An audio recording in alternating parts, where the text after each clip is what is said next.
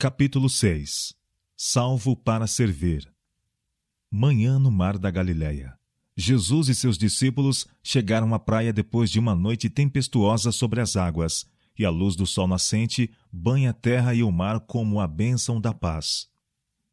Ao saltarem na praia, porém, são recebidos por um espetáculo mais terrível que o mar agitado pela tempestade.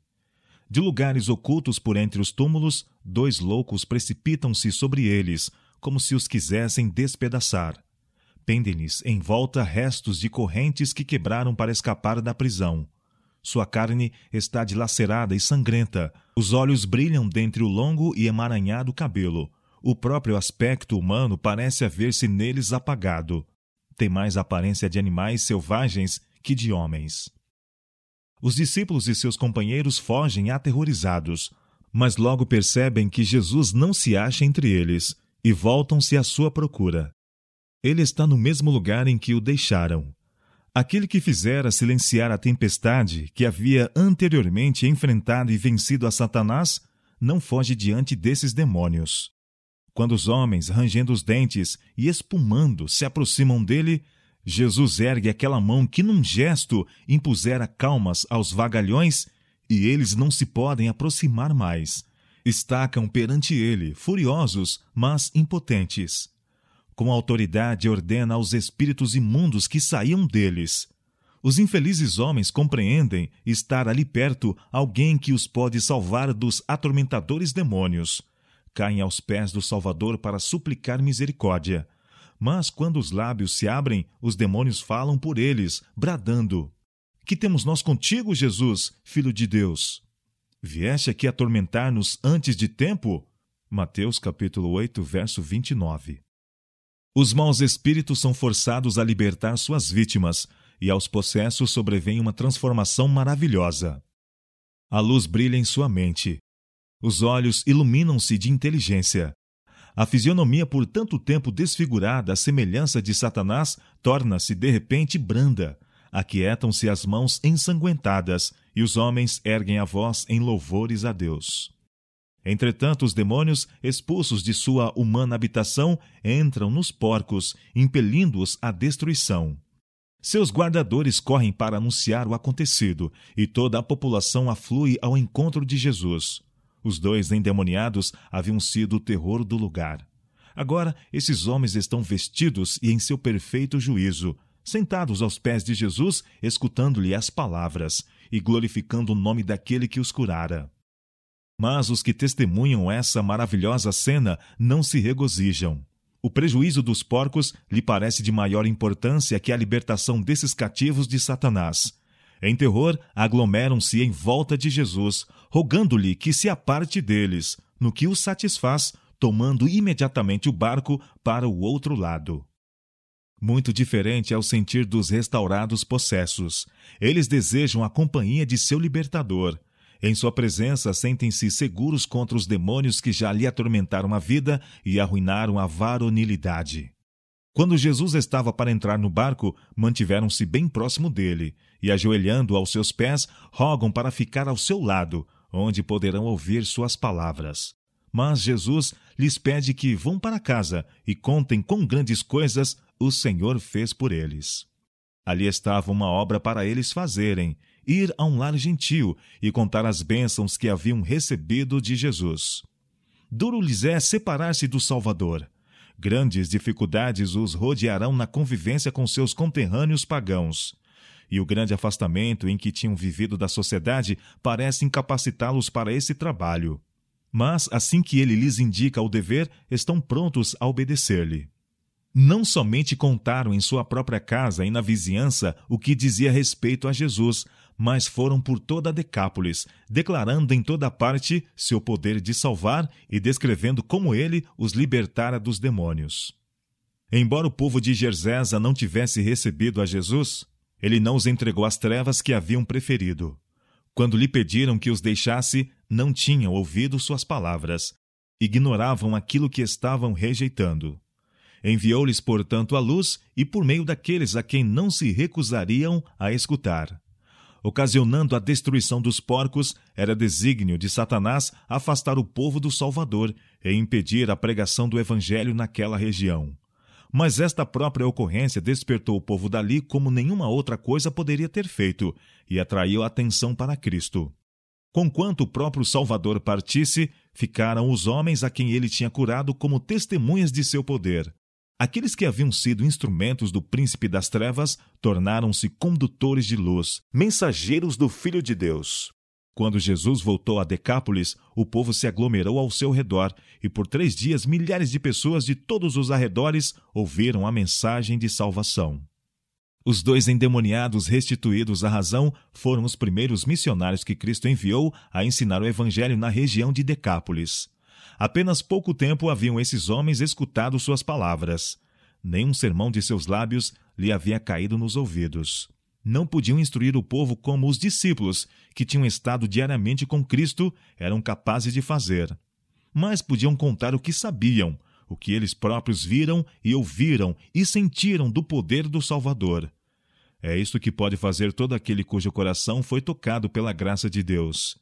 É esse o testemunho que nosso Senhor requer e por cuja falta está o mundo a perecer. O Evangelho deve ser apresentado não como uma teoria sem vida, mas como uma força viva para transformar o caráter.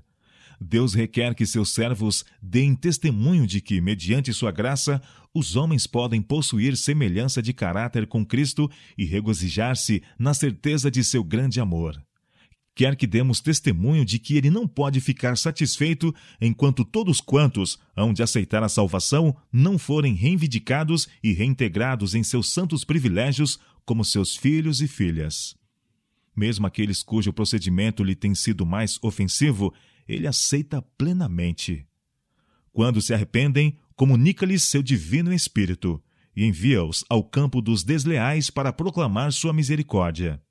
Almas que têm sido degradadas a instrumentos de Satanás são ainda, pelo poder de Cristo, transformadas em mensageiros de justiça e mandadas a contar quão grandes coisas o Senhor fez por elas e como teve compaixão delas. Depois que a mulher de Cafarnaum fora curada pelo toque da fé, Jesus desejou que ela reconhecesse a bênção que recebera. Os dons que o Evangelho oferece não são para uma pessoa dele se apoderar furtivamente, nem fruí-los em segredo. Vós sois as minhas testemunhas, diz o Senhor. Eu sou Deus. Isaías capítulo 43, verso 12. Nossa confissão de sua fidelidade é o meio escolhido pelo céu para revelar Cristo ao mundo. Cumpre-nos reconhecer sua graça, segundo foi dada a conhecer por intermédio dos santos homens da antiguidade. Mas o que será mais eficaz é o testemunho de nossa própria experiência. Somos testemunhas de Deus ao revelarmos em nós mesmos a atuação de um poder que é divino. Cada indivíduo tem uma vida diversa da de todos os outros e uma experiência que difere muito da deles.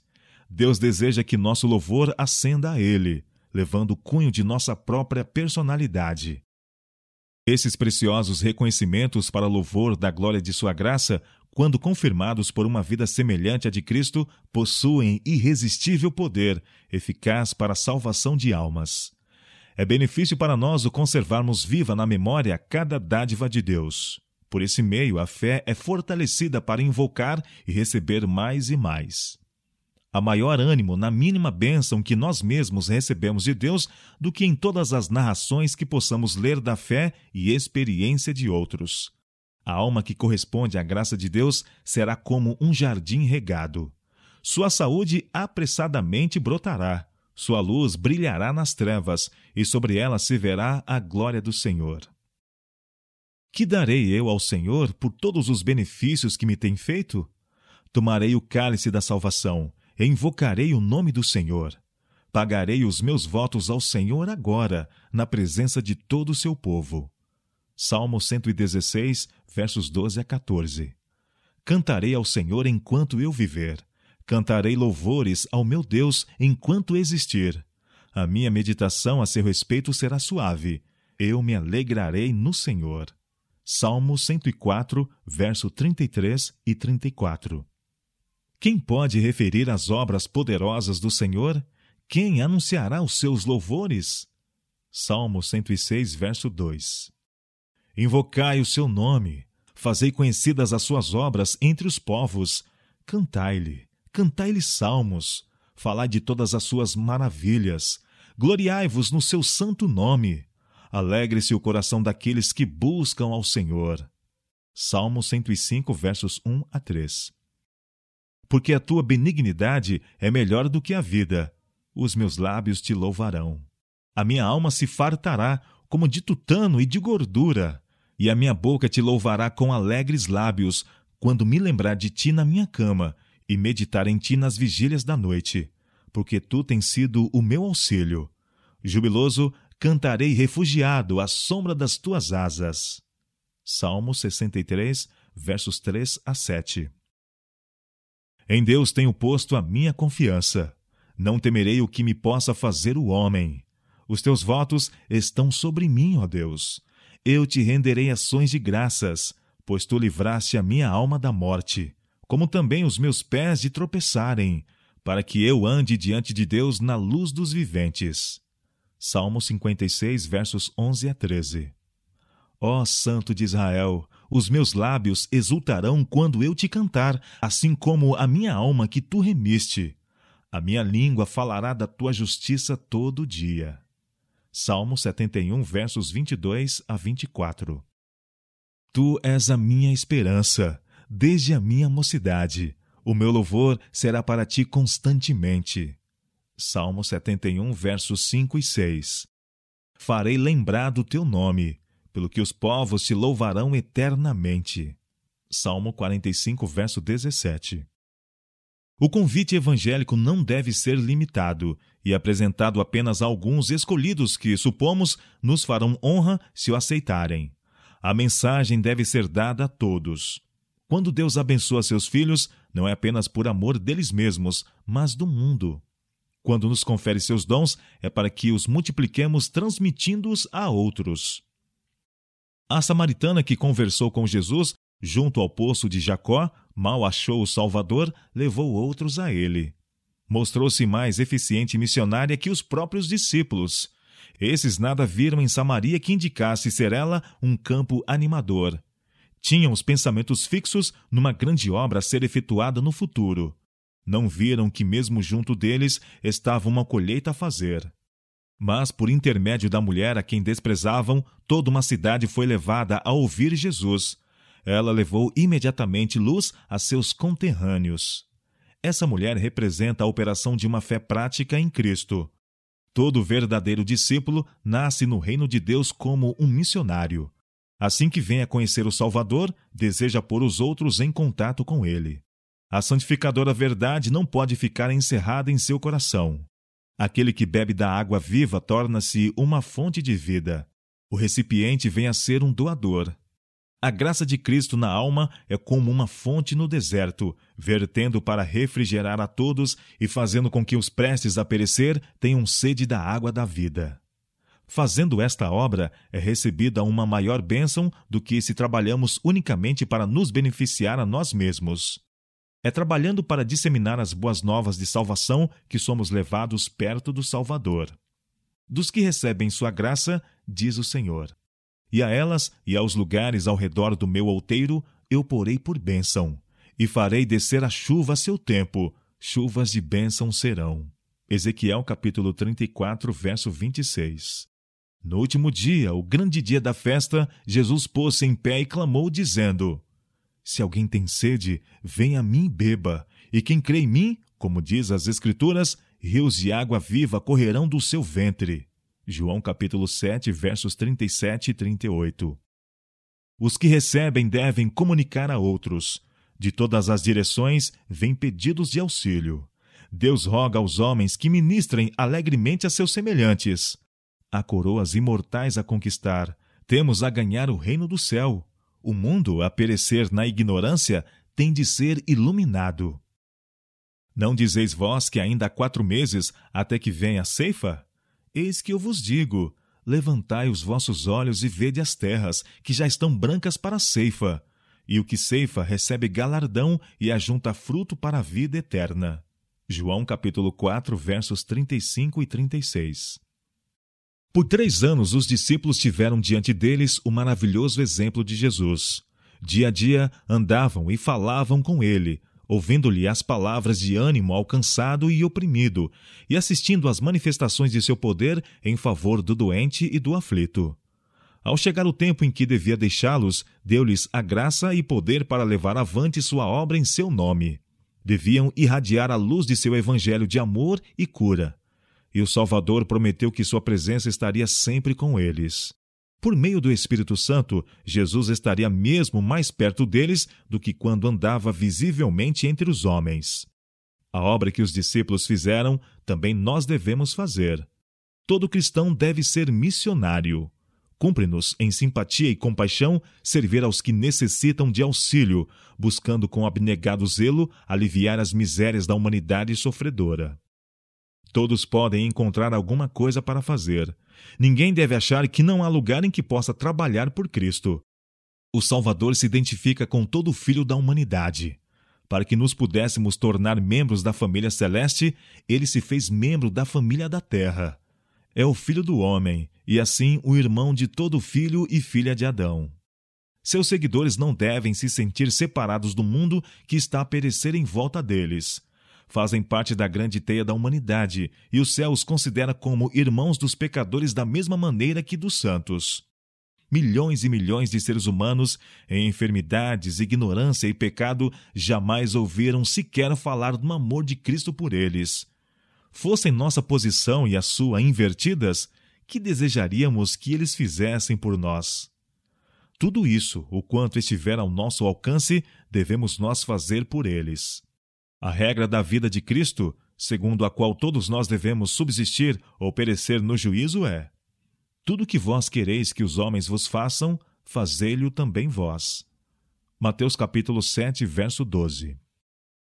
Por tudo que nos confere vantagem sobre outros, seja educação, seja refinamento, nobreza de caráter e instrução cristã, seja experiência religiosa, achamos-nos em dívida para com os menos favorecidos, e, tanto quanto esteja em nosso poder, cumpre-nos servi-los.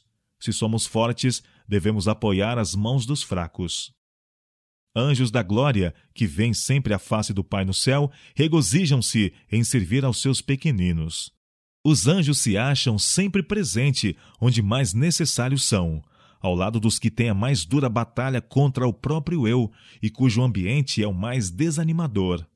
Fracas e trementes almas que têm muitos objetáveis traços de caráter são seu especial encargo. Aquilo que corações egoístas considerariam como serviço humilhante, servir aqueles que se acham na miséria e são em todos os aspectos inferiores em seu caráter, eis a obra dos puros e santos seres das cortes do alto. Jesus não considerou o céu um lugar desejável enquanto nós nos achávamos perdidos abandonou as cortes celestes por uma vida de ignominia e insulto e uma morte vergonhosa. Aquele que era rico do inapreciável tesouro do céu tornou-se pobre, para que por meio de sua pobreza nós nos pudéssemos enriquecer. Cumpre-nos seguir na senda por ele trilhada. Aquele que se torna um filho de Deus deve, daí em diante, considerar-se como um elo na cadeia descida para salvar o mundo, um com Cristo em seu plano de misericórdia, indo com ele a buscar e salvar o perdido. Muitos acham que seria grande privilégio visitar o cenário da vida de Cristo na terra, andar pelos lugares por ele trilhados, contemplar o lago à margem do qual gostava de ensinar e os montes e vales em que tantas vezes pousaram seus olhos. Mas não necessitamos ir a Nazaré, a Cafarnaum ou a Betânia para podermos andar nas pegadas de Jesus. Acharemos os vestígios dos seus passos ao lado do leito do enfermo, nas favelas, nas apinhadas avenidas das grandes cidades e em todo lugar em que há corações humanos necessitados de consolação. Temos de alimentar o faminto, vestir o nu, confortar o aflito e o sofredor. Devemos ajudar os que estão em desespero e inspirar esperança aos destituídos dela. O amor de Cristo, manifestado no ministério abnegado, será mais eficaz na reforma do malfeitor do que a espada ou o tribunal de justiça. Esses precisam incutir terror ao transgressor da lei, mas o amorável missionário pode fazer mais do que isso. Muitas vezes o coração que se endurece sob a reprovação abranda-se ante o amor de Cristo. O missionário não somente pode aliviar as doenças físicas, como pode conduzir o pecador ao grande médico, o qual é capaz de curar a alma da lepra do pecado. Por intermédio de seus servos, designa Deus que os doentes, os desafortunados e os possessos de espíritos maus hão de escutar sua voz. Por meio dos instrumentos humanos, ele deseja ser um consolador como o mundo desconhece. O Salvador deu a própria vida a fim de estabelecer uma igreja capaz de ajudar aos sofredores, aos aflitos, aos tentados. Um grupo de crentes pode ser pobre, destituído de educação e desconhecido. Todavia, em Cristo podem fazer uma obra no lar, no lugar em que vivem e mesmo em terras afastadas, obras cujos resultados serão de alcance tão vasto como a eternidade. Não menos que aos seguidores de Cristo outrora, são dirigidas aos de hoje essas palavras: É-me dado todo o poder no céu e na terra, portanto, ide, ensinai todas as nações. Mateus capítulo 28, versos 18 e 19. Ide por todo o mundo, pregai o evangelho a toda criatura. Marcos capítulo 16, verso 15. Também para nós é a promessa de sua presença.